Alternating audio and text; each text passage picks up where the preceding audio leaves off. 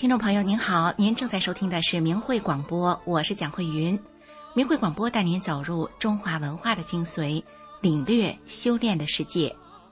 明慧广播的全部内容是取材于法轮大法明慧网，明慧网的网址是汉语拼音的明慧点 o r g。明慧广播的首播时间是每周五晚上九点到十点，重播时间是周六的下午一点到两点。听众朋友，在中国历史上的一位杰出皇帝——唐朝明君唐太宗，他有一句流传千古的名言，他说：“以铜为镜，可以正衣冠；以古为镜，可以知兴替；以人为镜，可以明得失。”就是说呢，以铜器当镜子的话，可以整理自己的衣冠仪容；以历史当镜子的话，可以明白朝代兴起和衰亡的道理，好作为呢自己施政的参考。如果以人作为镜子的话，则可以知道自己的优缺点，自己所下的决定、所作所为的好和坏。从唐太宗的这句话里显示了一位好皇帝，作为一位权力的拥有者，他更需要经常的看待自己，审视自己。从外在到内在，唐太宗作为一位被尊称为“天可汗”的历史上罕见的伟大皇帝，他展现的不是一个权力拥有者的肆意妄为，更多的是对自己的戒慎戒恐。一九九九年的四月二十五号，在中国发生了上万名的法轮功学员到北京上访的事情。这起事件，它的历史意义将被未来的历史学家们浓重琢磨，而身处当代的我们，则是有机会更贴近历史，并从中汲取智慧。今天的第一个节目是时事评论，那场关乎你我的万人大上访，请听明慧广播电台时事评论。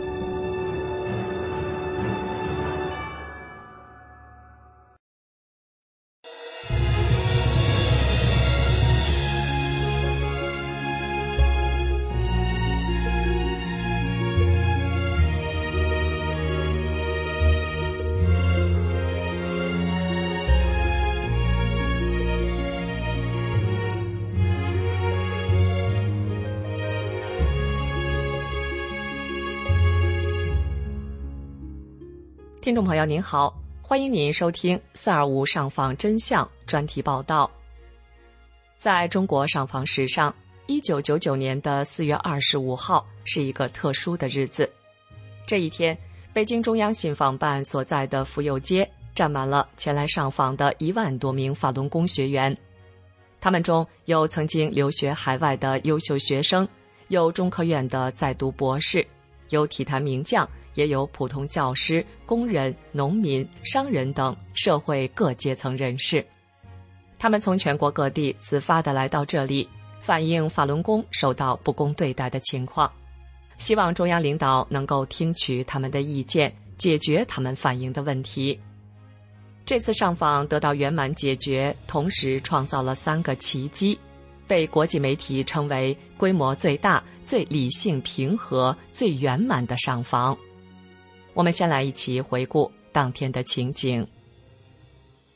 一九九九年四月二十五日这一天，天蒙蒙亮，北京初春的清晨，天气还有些微凉，各个大街和胡同上的行人并不多，首都大城市新一天的喧嚣还未拉开序幕。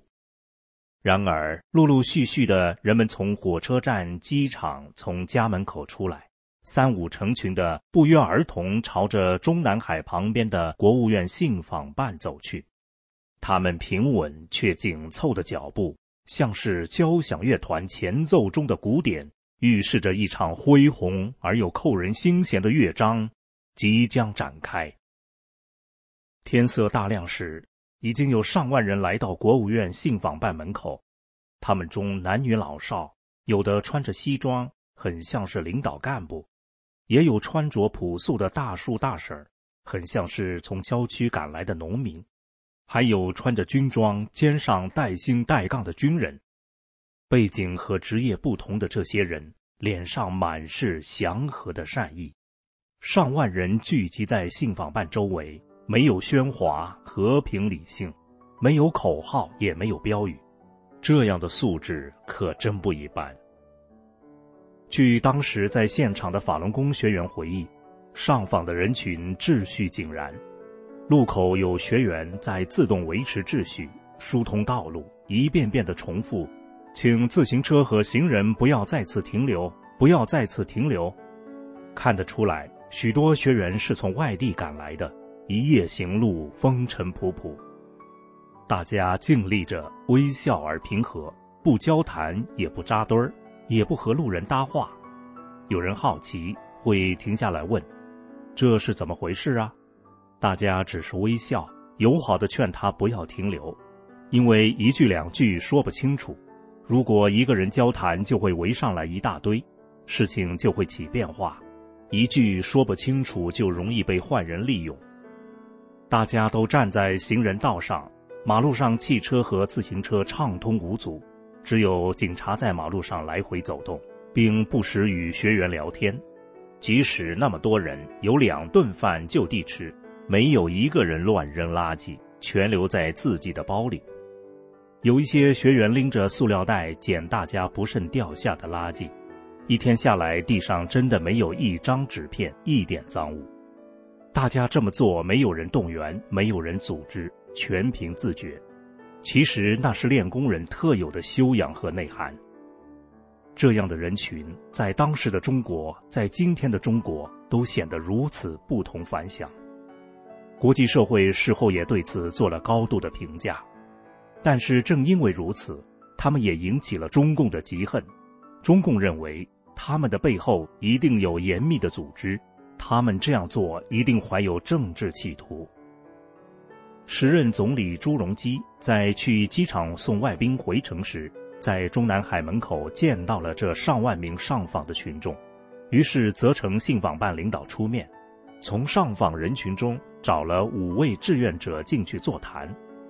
原来这上万名上访者都有一个共同的身份——法轮大法修炼者，他们都是真善忍的信仰者和践行者。在信访办里，这五名法轮功学员的代表向政府官员们提出了三个要求：一、释放两天前在天津无辜被抓捕的法轮功学员；二、希望国家能给法轮功一个公正合法的修炼环境；三。允许法轮功的书籍通过正常渠道公开出版。当天，朱镕基总理妥善处理了天津公安局涉嫌非法抓捕法轮功学员一案，下令让他们释放被捕的四十多名法轮功学员，并且保证政府支持群众健身运动，不会反对或干涉法轮功学员的合法练功。事件和平解决后，上万人迅速安静地散去。学员们走后，中南海外边的地上干干净净，连一片碎纸都没有留下，甚至连警察扔下的烟头都捡走了。现场的一位警察看到此情此景，感叹的对周围的人说道：“你们看看，这就是德。”那么，到底是什么力量将这上万人从四面八方聚集到一起？政府到底做了什么？导致这么多人为了同样的诉求，在同一天去中南海信访办上访，这就不得不说到迫害法轮功的元凶江泽民。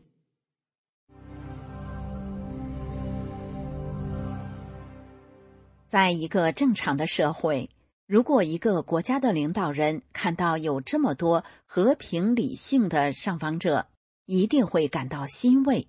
会赞扬上访群众的高素质，然而看到上万名法轮功学员的高尚品质后，却偏偏让位居高位的人感到了恐惧，而这个人就是时任中共党魁的江泽民。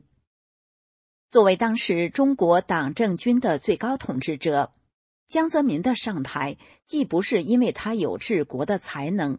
也不是因为他有深厚的党内资历或人脉，而是凭借着政治投机，使他在一九八九年的天安门事件中积极响应血性镇压，而获得了提拔。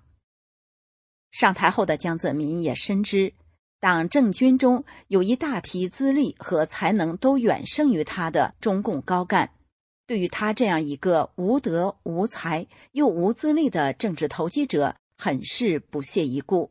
甚至于在将上台的同时，胡锦涛已被隔代指定为接班人了，这在中共历史上也是罕见。因此。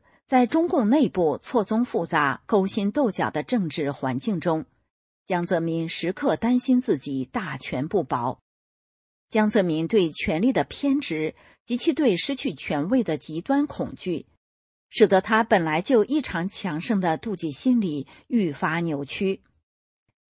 法轮功及其创始人李洪志大师在国内外的广受欢迎。以及由此体现出道德上的强大凝聚力，让江泽民妒火攻心。江泽民后来说，他在一九九九年四月二十五日才第一次听说法轮功，这是在公然撒谎。中共高层，包括政治局成员，对法轮功的红传和祛病健身、提升道德的奇效早就有所了解。李洪志先生在一九九二年五月开始传法，当时在北京紫竹院有一个相当大的练功点。紫竹院附近有许多退休中共老干部，有的是部队的退役将军，也有的是国务院或中央机关的退休高干。这些人中，有的在中共党内的资历比江泽民、朱镕基、罗干、李兰清等人老得多。甚至有人参加过长征。这些退休中共老干部在学练了法轮功并从中受益之后，自然而然的想到向身居高位的昔日同僚们介绍法轮功。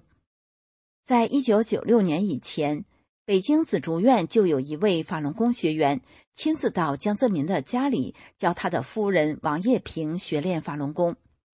江泽民原来在武汉热工所的上级也练法轮功，他和武汉热工所的人聚会时，老同事们也给他当面介绍过法轮功。李兰清原来在外经贸部当部长，他是另一位法轮功学员的顶头上司，两人原来关系不错。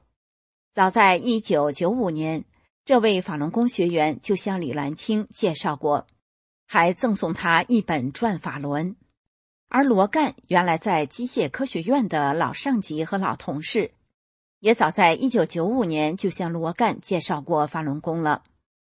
从一九九六年开始，北京修炼法轮功的人数迅速增长，中共各大部委也有越来越多的人开始练功，甚至有的在任副部长也练。很多人都看过《转法轮》。因法轮功对人身体和精神道德的改善作用巨大，人传人心传心，传播速度远远超过一般人的想象。到一九九九年，中国大陆学练法轮功的已达一亿人。国家体育总局于一九九八年五月对法轮功进行了全面调查了解。九月。由医学专家组成的小组为配合此次调查，对广东一万两千五百五十三名法轮功学员进行表格抽样调查，结果表明，祛病健身总有效率为百分之九十七点九。十月二十日，国家体总派到长春和哈尔滨的调查组组长发表讲话说：“我们认为法轮功的功法功效都不错。”对于社会的稳定，对于精神文明的建设，效果是很显著的，这个要充分肯定的。期间，大连、北京等地对法轮功功效的民间调查也得出了一致的结果。到一九九九年，中国大陆学练法轮功的人数已经达到了上亿。下面就让我们穿越时空，一起回到一九九八年的十二月。来聆听当时上海电视台对法轮功的介绍片段。今天一大早，上海体育中心人头攒动，本市近万名爱好法轮大法的练功者汇聚一处，进行推广表演。法轮大法创始人李洪志师傅于九二年向社会公开传功讲法，受到广大群众的欢迎。六年来，此功法以练功时不受场地、时间的限制，以及无需意念引导等不同于其他气功的全新内容，令人耳目一新、独树一帜。到目前为止，包括港、澳、台在内的全国各地都有了自发性的群众练功组织，并传遍欧美、澳、亚四大洲。全世界约有一亿人在学法轮大法。这是由本台记者报道的。不难看出，当时政治局高层、各级政府及媒体对法轮功整体上有非常正面的了解以及正确的认识。有人说，如果一九九九年四月二十五日法轮功学员没有那么多人去中南海上访，就不会招来三个月后江泽民的镇压。其实那个时候是山雨欲来风满楼。江泽民集团对法轮功迫害的序幕已经拉开，四二五上访正是为了阻止这场迫害而采取的一次大规模的自发的努力。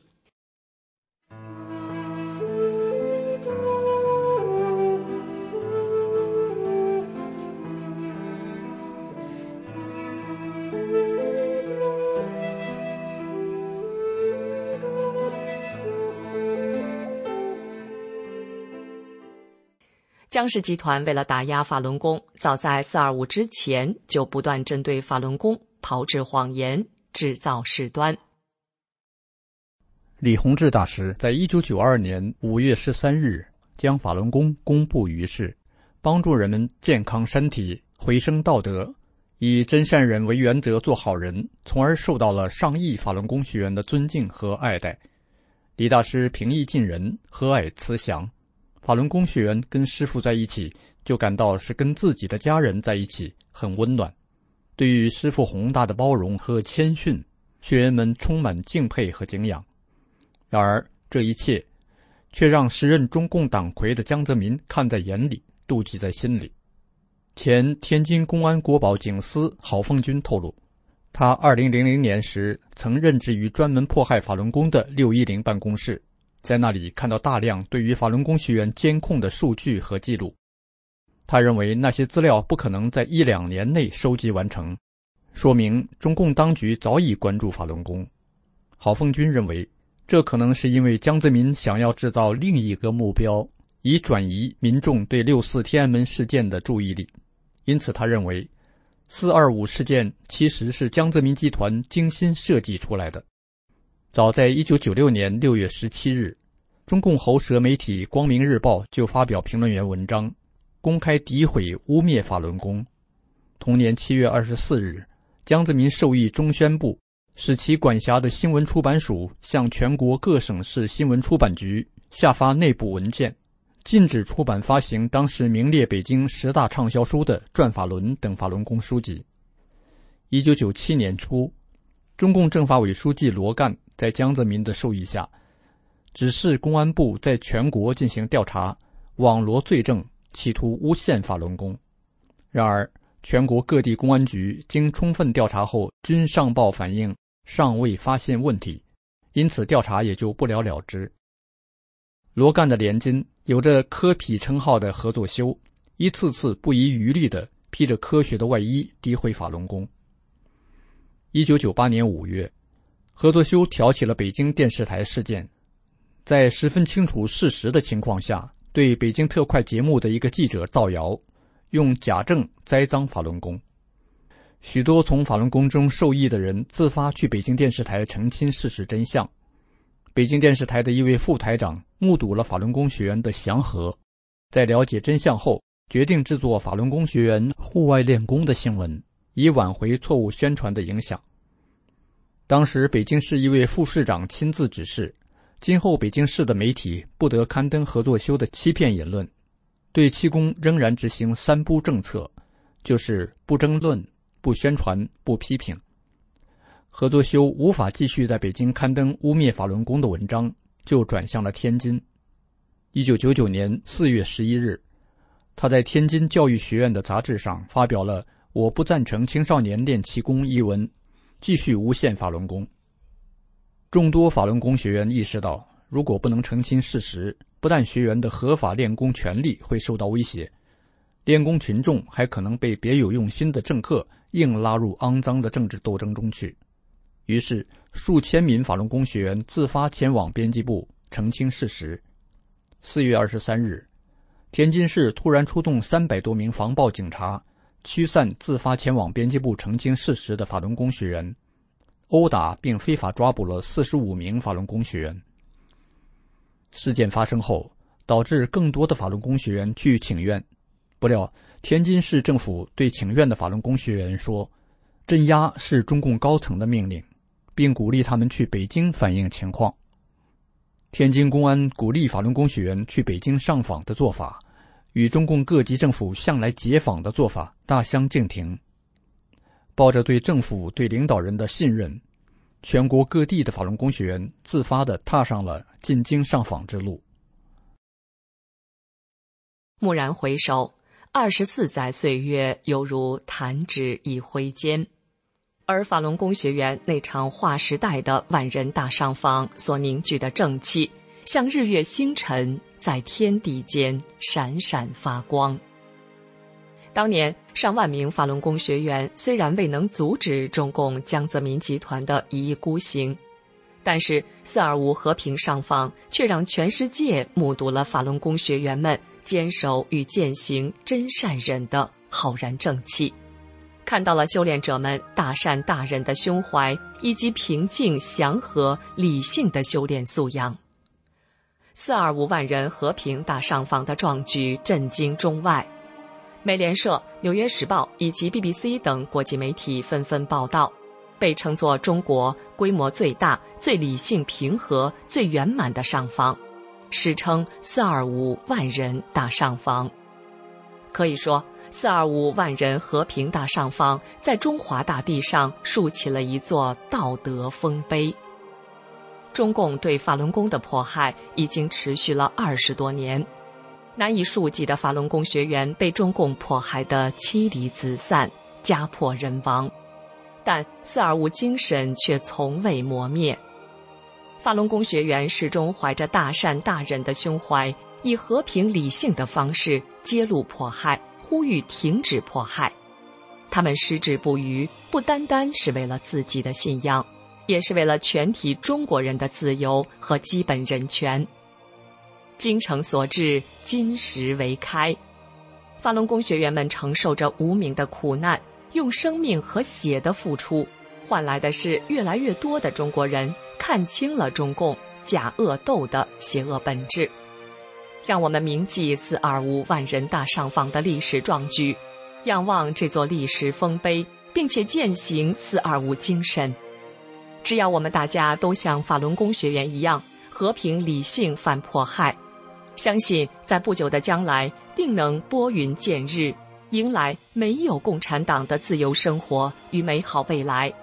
而四二五精神必将在天地间永存永驻。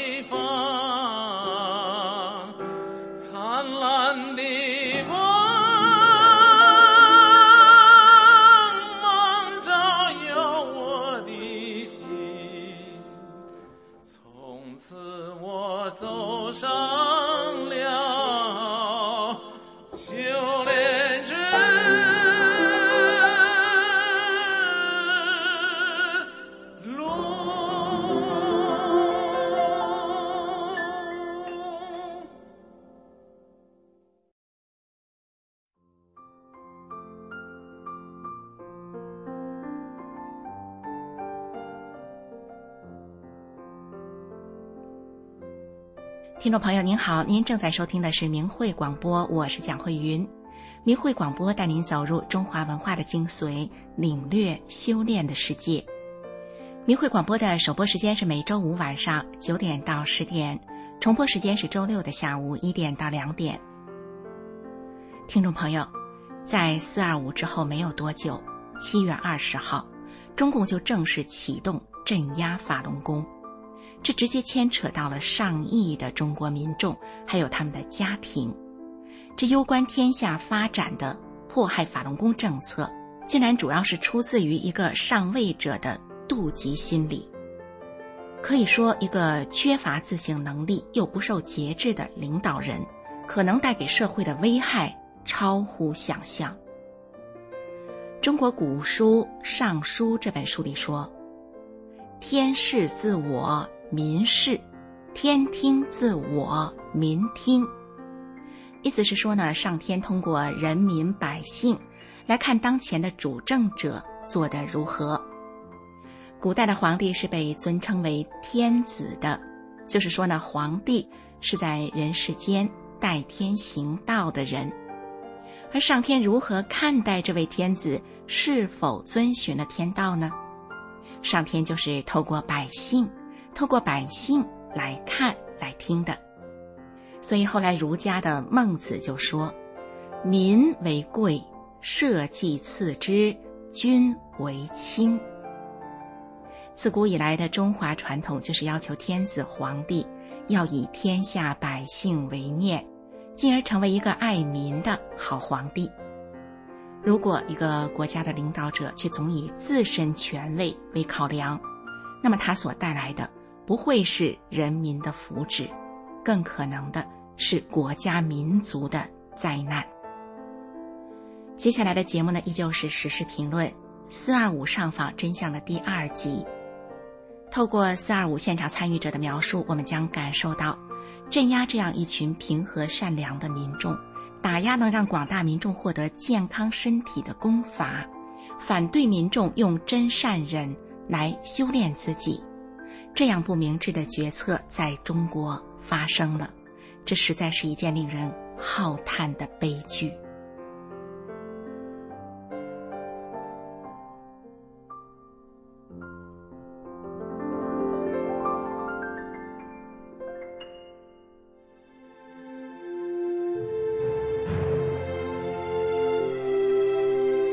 请听明慧广播电台时事评论。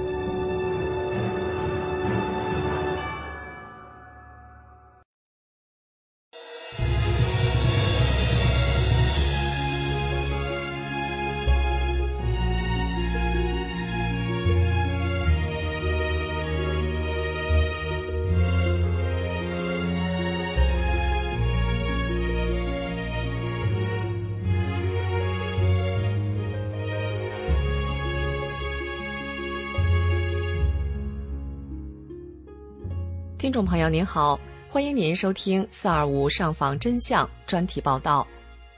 在中国上访史上，一九九九年的四月二十五日是一个特殊的日子。这一天，北京中央信访办所在的妇幼街站满了前来上访的一万多名法轮功学员。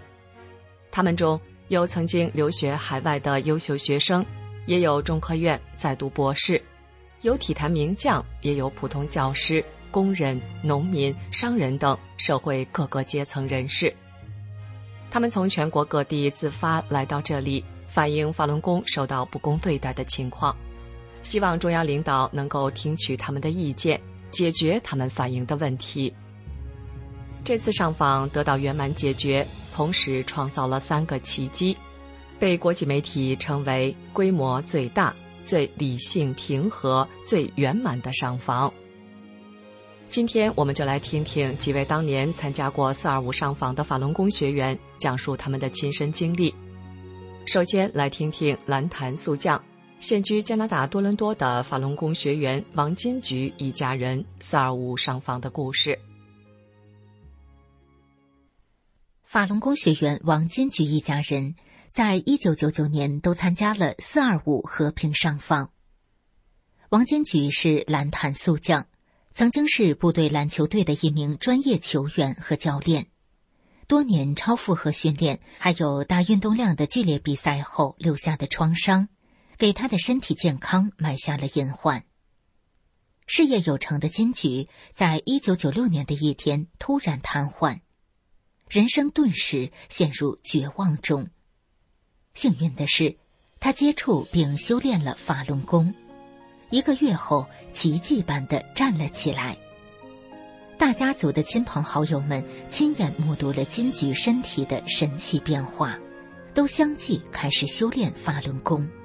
每个人的身体也都发生了巨大的变化，短时间内出现了无病一身轻的状态。用真善忍的标准做好人，身心受益。四月二十五号那天。听说天津的法轮功学员被非法抓捕，金举家族中的法轮功学员不约而同的来到中南海的浮游街，向政府反映情况。金举回忆当天的所见所闻，他说：“我瘫痪了，是法轮功让我重新站了起来，大恩不言谢，我能不去说句公道话吗？”来到府右街是早上七点多，现场来了不少人，大家都很安静的站在路边，有的看书，有的在练功。当时我印象最深的就是大家都非常自觉守秩序。中午吃完东西，有些学员就主动拿着袋子收拾垃圾，还有穿着制服的警察悠闲的和学员搭话聊天儿。整个现场看上去秩序井然，那种安静和祥和的场面让人感动。二十多年过去了，这些场景就好像还在眼前。我和亲友们站在国务院的对面，上午十点多，朱镕基总理出来和大家见面，然后有几位学员代表进去了。我当时就想，我要能进去就好了。我一定会把身心上的巨大而神奇的变化讲给领导们。我想中央一定会还我们一个公道，支持大法弘扬的。下午四点左右，我大姐突然看到，在太阳的周围出现了很多法轮，很清晰，很壮观。法轮持续了一段时间，现场的许多学员也都见证了这个时刻，大家都非常激动。我姐也感动的哭了。晚上九点，其中的一名学员代表过来跟我们说，事情已经解决了，在朱镕基总理的妥善处理下，天津的公安放了被抓的学员。得知这些情况后，我们就回家了。上万人，大家都是静静的离开，没有喧哗，没有阻塞交通。走的时候，地上一片纸片都没有留下。回家后，我三哥的一个朋友告诉他，在电视新闻里看到他的一个侧脸镜头，我哥微笑着说：“历史上不是有明君私访这个说法吗？现在领导不用出门就能听到老百姓反映的真实情况，这难道不是说明我们在做一件大好事吗？我们相信政府，相信我们这种理性的要求能够得到政府及时的答复和处理。”金菊一家人为什么会不约而同的参加了当时的上访呢？金菊说：“因为我们家族的人都在大法中受益了。”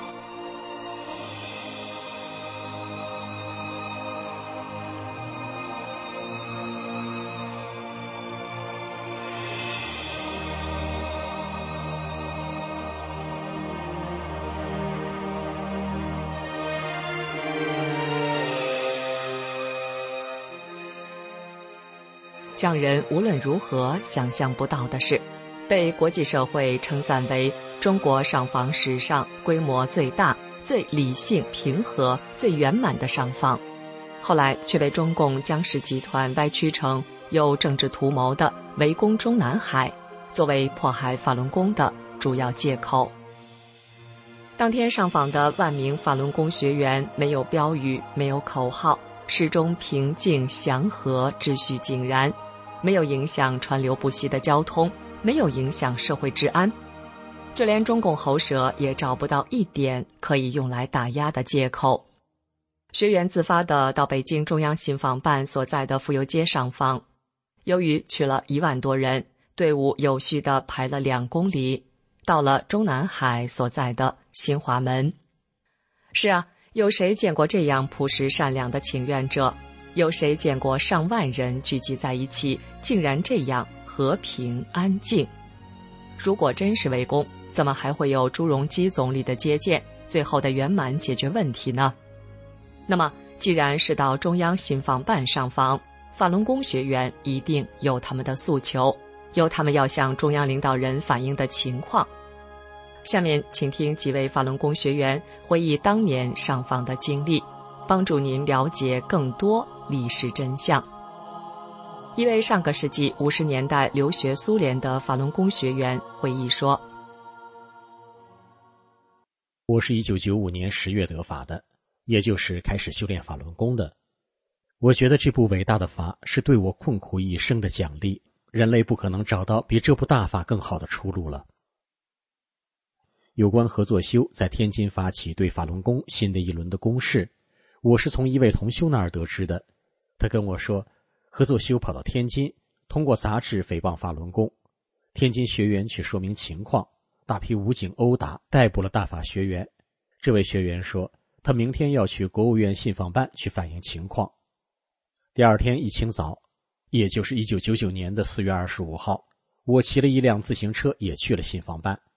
九点到了西四，看到大街两旁摆满了自行车。我也把自行车放在那儿了。走到信访办所在的府右街，那里早都聚集了很多大法学员。武警引导大家分别站在府右街马路两边，我加入到马路西侧的行列，离中南海大门只有几十米远。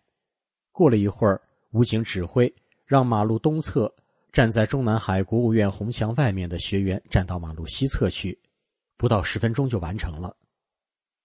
街西侧的场地明显的拥挤起来，垂直马路方向每行十人，一行一行密密麻麻，几乎转不开身。顺着府右街马路，队伍不止一公里长，仅府右街就得有一万人。向北还有东西向街道的学员，从西四一直到北海公园，总有几里地。我的左侧是十几位从天津赶来的大法学员。右侧是几位从乌鲁木齐乘飞机赶来的学员，大家都很安详，静静的站着。前面的情况是通过人传人传过来的，只是越传剩下的话越少。这一位法轮功学员当年正在中科院读博士，下面是他回忆当天的情景：四月二十五号早晨，我大约七点半到了府右街北口。府右街和附近的街道两边已经站了许多学员，大家或站或坐，没有和行人交谈，有的手里捧着书在看。人虽然很多，但是既没有阻塞交通，也没有喧哗声。路上骑自行车上班的人们像往常一样赶路。我穿过西安门大街，进到南边的城区，小区里也有许多人。公厕旁边等着上厕所的人排了十多米，秩序井然。我是第一次来这里，连门在哪里都不知道，心想先转一圈，希望遇到认识的同修。于是我顺着福佑街西侧往南走。街道两边的学员排列的整整齐齐，靠外侧马路的学员站着，靠里的学员坐着，手里捧着转法轮。从他们的衣着看，有些是从农村来的，透着朴实和善良。沿途我没有见到认识的学员，倒是随处可看到一些年轻人拿着对讲机在报告情况，衣着和普通人差不多，可能是便衣。因为这场迫害还在持续，暂时不便透露姓名。来听一位法轮功女学员回忆当天的所见所闻。三五成群的北京大法弟子，还有外地赶来的大法弟子，从四面八方汇聚。我们随着人群向府右街方向行走，一些警察早就等在路口路边。我们到达府右街口时。警察不让继续往里走了，不知道是在他们的指挥下，还是有同修的带领。我们顺着一些小胡同绕到中南海西门附近，最后在中南海西门以北二三十米福佑街西边人行道的西侧停了下来。天越来越亮，聚集的大法弟子越来越多，虽然大家互不相识。但是由于修炼大法后心性的提高，秩序井然，整体体现出高度的律己和平静。大家自觉地排成三排，后两排的人一般坐着或看转法轮，或打坐练静功；前排站着的主要是年轻一些的学员。盲道和一半人行道被让出来，供来往的行人通行。早上上班时间，公共汽车和自行车和平常一样的在马路上穿行。后来进出福佑街的车辆和行人明显少了，可能是警察限制了。很多警察在街上巡逻。一辆庞大的装甲车缓缓在府右街开过来开过去，里面有摄像机对请愿的人群扫描。大家都毫不回避，坦坦荡荡的面对。我们上访的诉求很明确：释放天津被抓的学员，给法轮功学员一个宽松的修炼环境，允许合法出版法轮功书籍。所有的大法弟子就这样待了整整一天，静静的等着学员代表和朱镕基总理的谈话结果。我在的位置不是正对中南海西门，朱总理出来的情况和学员代表进去的情况都没看到。不过当天遇到这样几个场景，让我很感动，深深的留在脑海里。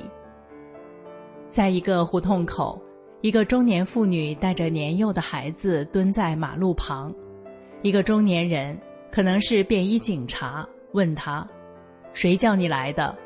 他回答：“我的心叫我来的。”听了他发自内心的回答，我当即热泪盈眶。他简短的回答说出了我们所有法轮功学员的心声。一整天下来，我看到警察一批批的轮换，虽然大法弟子数以万计，但纪律出奇的好，所以警察轻松的在街上走来走去。警察把食物袋、矿泉水瓶、烟头随地扔，就有附近的学员捡起来放到垃圾箱。无论马路还是人行道，都干干净净。当天下午，京郊各县的官员奉命赶到现场。一个自称是延庆县县长的人询问一个女农民：“你们放着地不种，来这里干什么？”女农民答。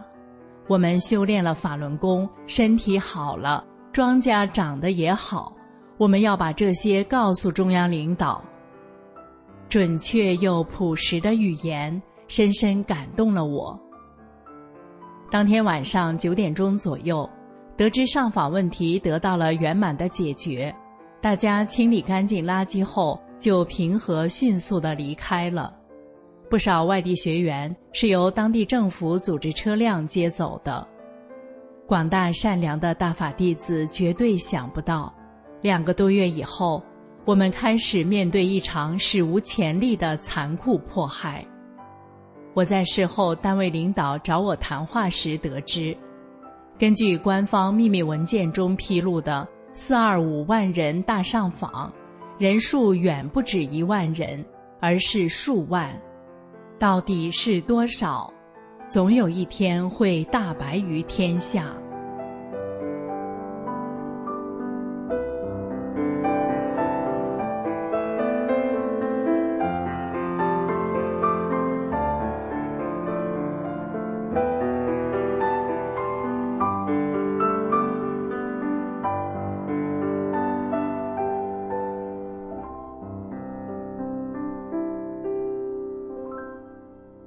江泽民集团在一九九九年七月二十号，利用军队、警察、公检法司等一整套国家机器，开始了对法轮功学员的残酷迫害，控制着报纸、电视、广播等所有宣传机器，铺天盖地的造谣抹黑法轮功，一直持续至今。然而，中共二十多年倾尽国力的打压，反而让自己越来越失去民心。使其政权越来越岌岌可危，参与迫害者越来越惶惶不可终日。当年法轮功学员遵循真善人道德提升后的所作所为，在人类历史上留下了光辉的一页。二十四年来，很多民众因为了解了“四二五”和平上访事件的真相，从而认清了中共的谎言，开始正确认识法轮功。有的人还因此走入修炼人的队伍，开始学练法轮功。法轮大法红传全世界一百多个国家，真善人宇宙真理之光照亮世间每个角落。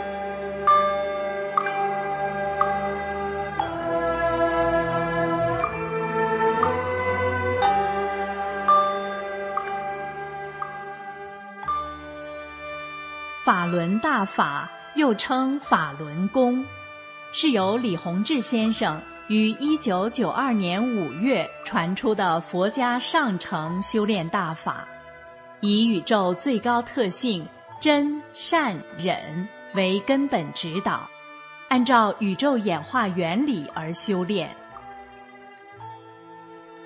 法轮大法直指人心，指出真正修炼就得按照真善忍的标准修炼自己的这颗心，叫修心性。李洪志先生在法轮功的主要著作《转法轮》一书中写道：“心性是什么？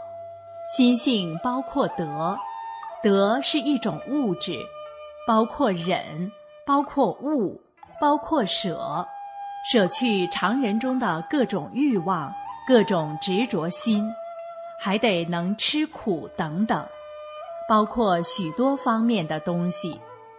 人的心性方方面面都要得到提高，这样你才能真正提高上来。这是提高功力的关键原因之一。法轮大法还有修命的部分，这就要通过功法动作去练了。法轮功的五套功法包括四套动功和一套静功，动作简单易学，一上来就把修炼者身上能量淤塞的地方打通，在极短的时间内排除体内的废弃物质，净化身体。完整的一套性命双修的修炼方法，那就既要修又要练，修在先，练在后。不修心性，只练动作是不能长功的。动作是圆满的辅助手段。法轮大法圆融明慧，动作简练，大道至简至易，在理论上。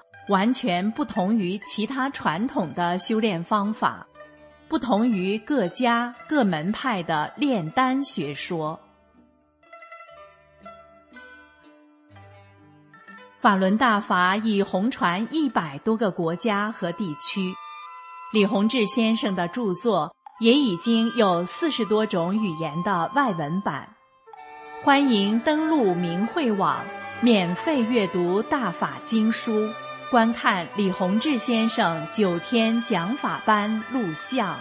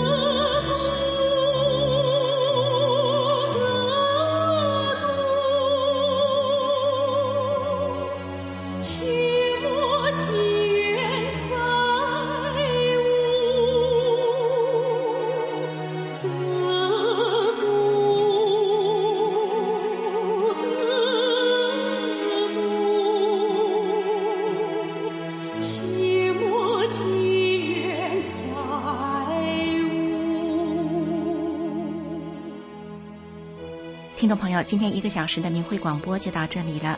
明慧广播的首播时间是每周五晚上九点到十点，重播时间是周六的下午一点到两点。下周同一时间，我们空中再会。